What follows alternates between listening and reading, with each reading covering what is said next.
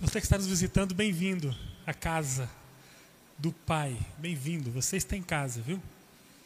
Uma alegria para nós receber você hoje, nessa data tão festiva.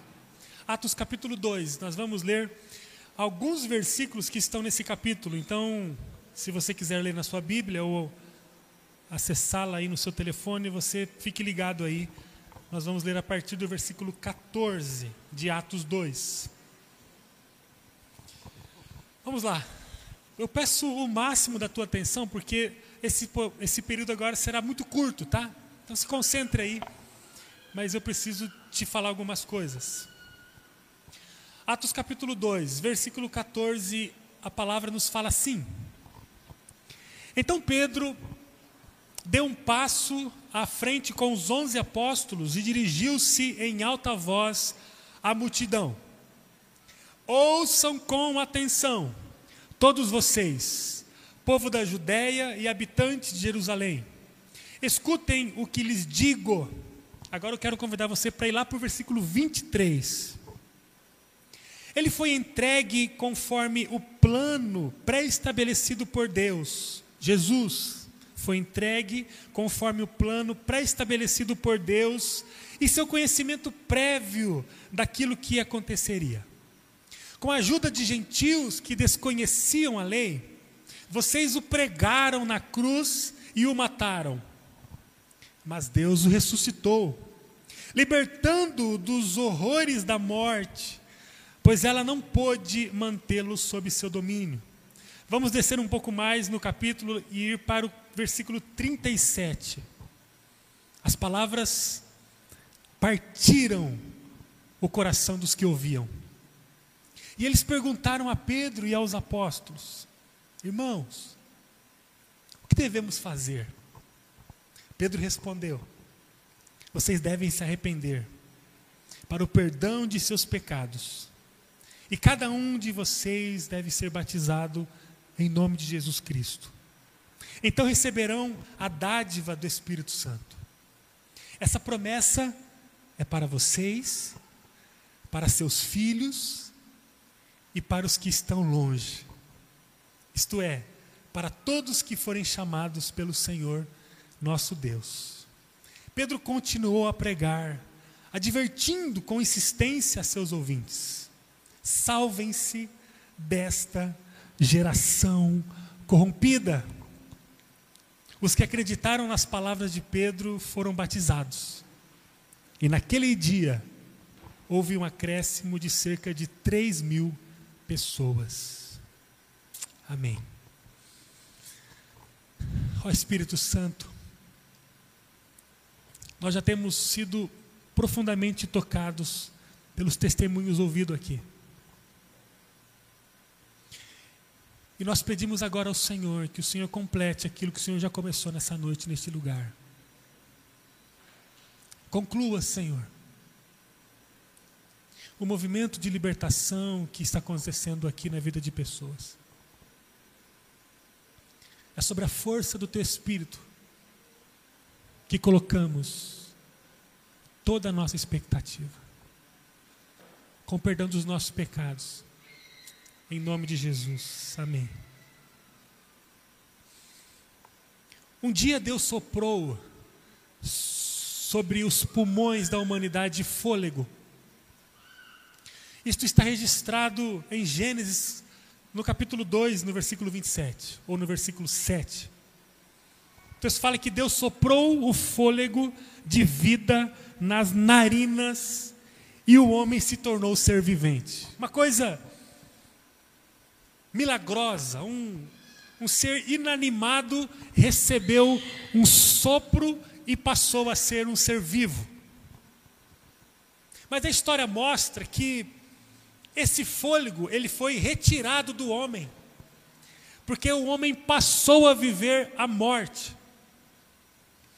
Uma morte lenta, uma morte gradual, uma morte silenciosa, uma morte constante, uma morte inegociável, uma morte que não se abria e nunca se abriu para o diálogo. Ela se instala e ela passa a operar dioturnamente a despeito de qualquer cenário, a morte se instalou como um vírus mortal na humanidade e até que Jesus entrasse em cena, nada pôde ser capaz de erradicar a morte da humanidade, tirar da humanidade a morte.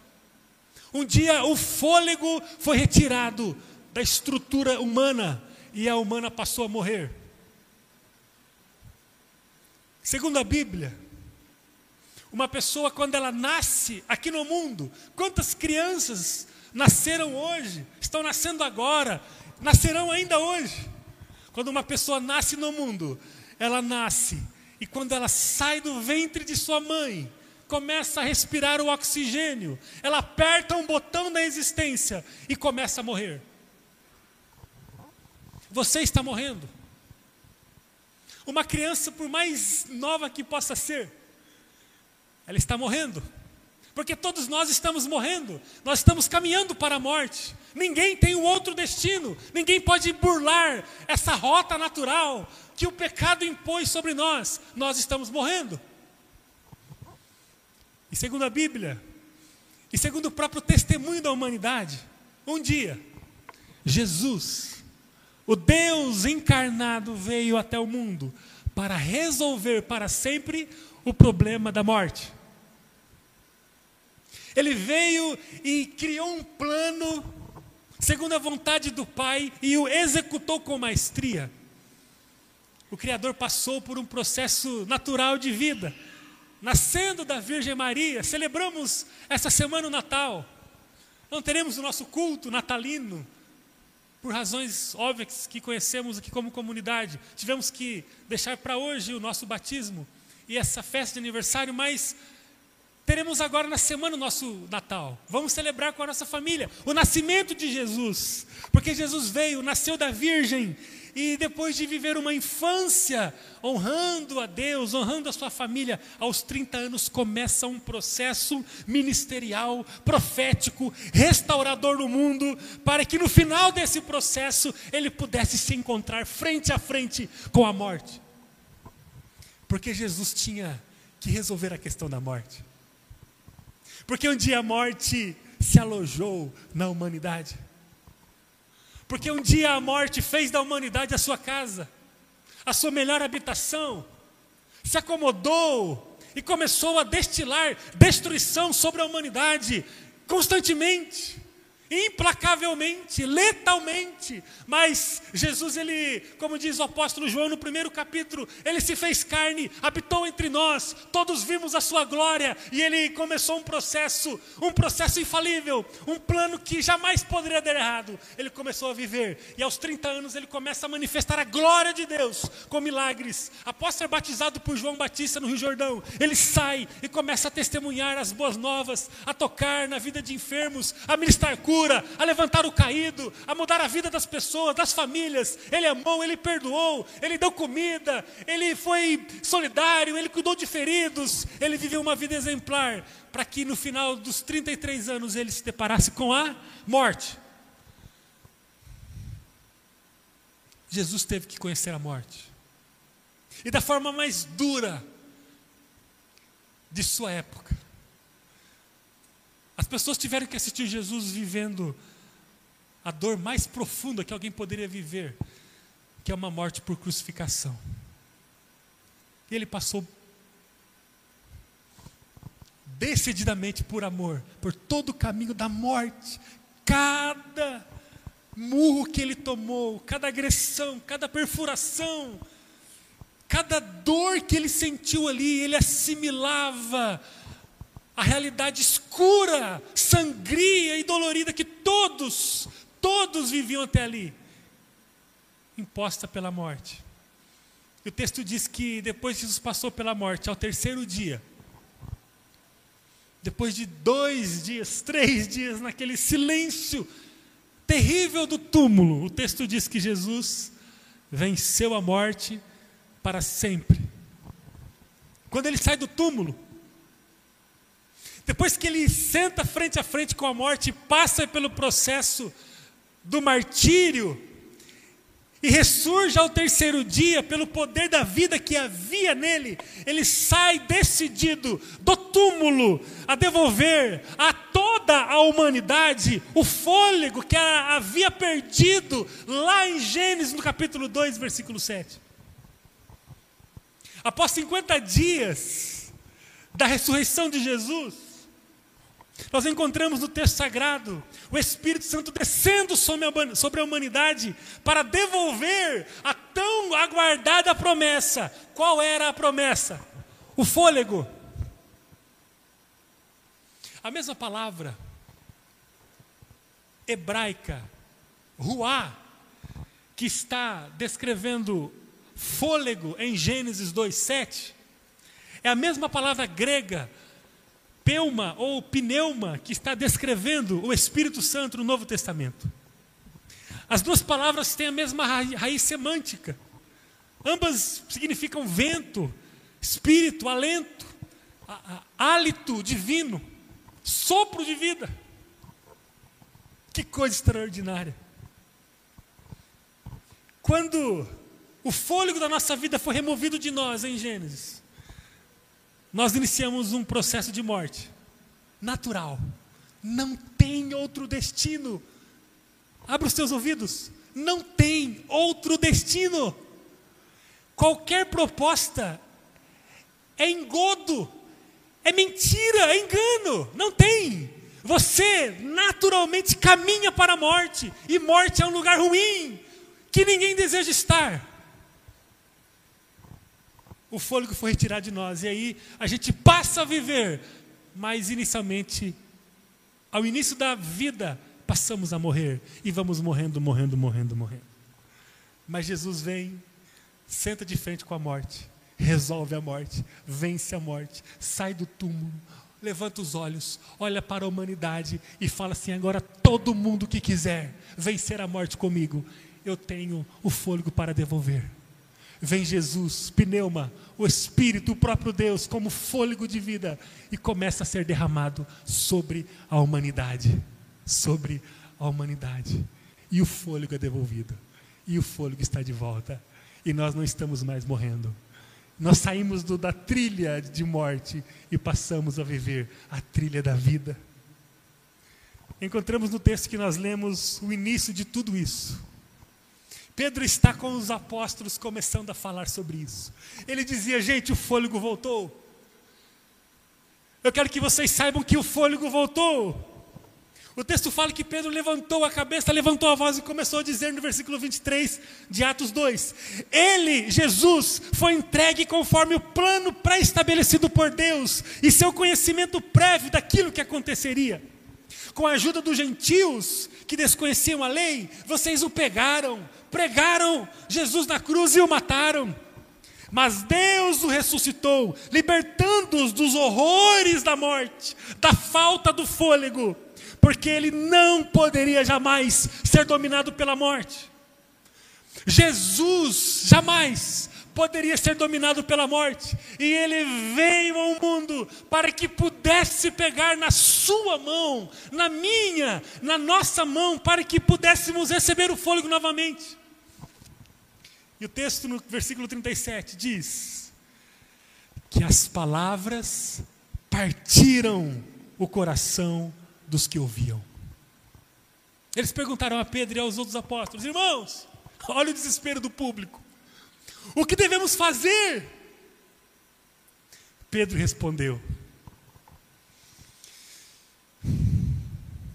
Vocês devem se arrepender. Querem um fôlego? vocês devem se arrepender. Para o perdão dos seus pecados. E cada um de vocês deve ser batizado em nome de Jesus. Então, a dádiva do Espírito. O que é o Espírito? Fôlego, pneuma, ruá, fôlego, sopro de vida. A dádiva do Espírito será derramada sobre vocês. Essa promessa é para vocês, diz Pedro. É para seus filhos e para os que estão longe. Isso é, para todos que forem chamados pelo Senhor. E Pedro continuou advertindo todos com insistência, dizendo: salvem-se desta geração corrompida. Naquele dia, quase 3 mil pessoas se batizaram e passaram a viver no fôlego de vida.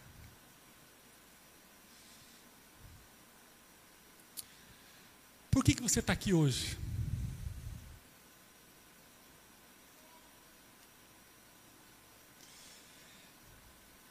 Entregue a sua vida a Jesus. E receba novamente o fôlego de vida, porque você está morrendo sem fôlego. Talvez eu nem conheça você muito, mas eu quero que você saiba que eu não falo sobre mim. Não é o meu discurso que interessa a você é o discurso do Criador. E eu quero que você saia consciente por aquela porta daqui a pouquinho. Que ou você se posiciona diante de Jesus, ou você é um existente que está na fase final da sua vida, porque o seu fôlego está acabando. Como um telefone com bateria pouca, você a cada dia perde um pouco mais, perde um pouco mais, perde um pouco mais, perde um pouco mais. E não há o que você faça. Você pode gritar, você pode ter um, a melhor vida material que você imagina. Você pode ter saúde, você pode ter, ser bonito, você pode ter um bom trabalho, uma boa carreira, você pode ter o que você quiser. Você não consegue repor a energia da sua existência que está se esvaindo. Você pode andar no melhor carro, você pode ter os melhores amigos que você acha que tem. Você pode apertar o telefone, aperta, grita, pula, faz o que você quiser. A energia não vai ser reposta porque você está morrendo. O que você vai fazer aqui hoje? Ouvir do Deus da vida que ou você se posiciona diante de Jesus, ou escolha viver longe do fôlego. Alguém pergunta, mas todos vamos morrer? Fisicamente, sim. Mas o nosso final será como o de Jesus. Aleluia. Ele morreu fisicamente. Nós vamos morrer também. Qualquer momento, inclusive. Mas quem tem um fôlego, anote isso aí, pelo, pelo amor de Deus, gente tem um fôlego, quando acessar a morte física, vai ser chamado para fora. Vai ser. O seu nome vai ser ecoado. Amém, Rodolfo? Amém, Andrei? Amém? Amém, Valeriano? Nosso nome vai ser ecoado para fora. Por quê? Porque aqui na minha energia residual, no tempo que me restou aqui, eu amei a Jesus. Jesus não foi um amuleto, Jesus não foi um, um pingente que eu carregava de vez em quando, uma atração religiosa que me atraía em alguns domingos do mês. Não, Jesus é o meu fôlego, é minha agenda de amanhã cedo, de amanhã tarde à noite, é minha prioridade. Eu penso em Jesus quando eu faço as coisas mais basilares da vida quando eu estou com a minha família, quando eu pego dinheiro, quando eu viajo, quando eu passeio, quando eu trabalho, tudo para mim é Jesus. Esses que têm o fôlego da vida. Quando acessarmos a morte, segundo a Bíblia, tantos textos que falam sobre isso, nós vamos dormir. E num fechar e abrir de olhos, Deus vai nos chamar por nosso nome e nós vamos sair do túmulo. Não vai nem dar tempo de sofrer, porque o apóstolo Paulo diz em 1 Coríntios 15 que vai ser como um abrir e fechar de olhos. Sabe quando você está esgotado fisicamente, você senta na cama, deita na cama, fecha os olhos, 11 horas da noite, parece que acorda 5, 5 horas da manhã, nem viu a noite passar? É um fechar e abrir de olhos. Nós passaremos por isso. Certa vez Jesus, em João 11, 25, quando ele está falando com Marta e Maria, ele fala para Marta: Marta, sobre a morte física, eu sou a ressurreição. Quem crê em mim viverá mesmo depois de morrer. Porque a conversa aqui era a morte física, a morte de Lázaro, o irmão de Marta. E Jesus disse para Marta: Quem vive e crê em mim jamais morrerá. Eu queria perguntar a você: você vai sair daqui como hoje? Quer que eu batize você agora? Você quer participar do próximo? Logo vai ter outro. Pretendo organizar com a igreja, quem sabe um para março. E depois vamos diminuindo para dois meses. Para todo mês a gente ter batismo aqui. Batismo aqui. Para dar a chance de você se posicionar. E não é esse ato, essa ordenança que salva. O que salva é o teu compromisso com Jesus. Só que o teu compromisso com Jesus vai passar por aqui. Tem que ser muito decidido para fazer o que esse pessoal fez aqui, né? Eu quero ver você com a sua viola aqui tocando uma música. Com seu instrumento. Pegar o microfone e falar, pessoal, eu estou aqui, ó. Mas eu estou aqui para dizer que eu nasci, eu não consigo guardar isso para mim. Eu nasci de novo. E eu quero viver como Jesus pediu para eu viver. Quero orar com você e, assim como Pedro disse um dia, eu quero falar para você isso agora. Então, abre o teu coração e escuta o que eu vou falar. O que Pedro disse para aquelas pessoas, parafraseando a fala dele. Ouça com atenção. Todos vocês que estão aqui agora nessa noite, escutem o que eu quero lhes dizer. Jesus foi entregue conforme o plano pré-estabelecido por Deus, por você. Ele foi pregado, crucificado e morreu. Mas Deus o ressuscitou por você. Libertando dos horrores da morte por você. Pois ela jamais poderia submeter Jesus a um domínio. Você deve se arrepender hoje para o perdão dos seus pecados. E você deve ser batizado em nome de Jesus. Então você vai receber a dádiva do Espírito Santo. Essa promessa é para você, para seus filhos e para os que estão longe de você. Isso é para todos que Deus chamar para Ele. Feche teus olhos agora. Ore comigo. Nós queremos dar uma chance a você de se posicionar diante de Jesus. Nós somos uma opção para caminhar com você. A gente quer pegar na sua mão. Nós queremos fazer discipulado com você. Queremos orar com você. Se você é homem, algum rapaz vai começar a orar com você, ligar para você, tomar café com você, começar a mexer em feridas da sua vida. Se você é mulher, alguma mulher vai ligar para você, vai começar a questionar a sua vida, a acolher você, a encorajar você, a amar você. Nós temos um calendário para 2022. E se você quiser viver uma experiência profunda com Jesus, nós queremos andar com você. Se você está em casa, mande uma mensagem para nós aí. Nós queremos conhecer você. Mas eu quero pedir a você que está nos ouvindo agora, seja aqui ou em outro lugar, receba o convite de Jesus. Esse convite não vai mudar apenas a sua vida aqui nesse mundo, esse convite vai mudar para sempre a sua eternidade, porque a qualquer momento você pode se deparar com a morte física, e quando você a encontrá-la, como um, fechar e abrir de, de olhos, Jesus vai chamar você para fora. Ele vai chamar você para a vida e você vai viver para sempre ao lado dele.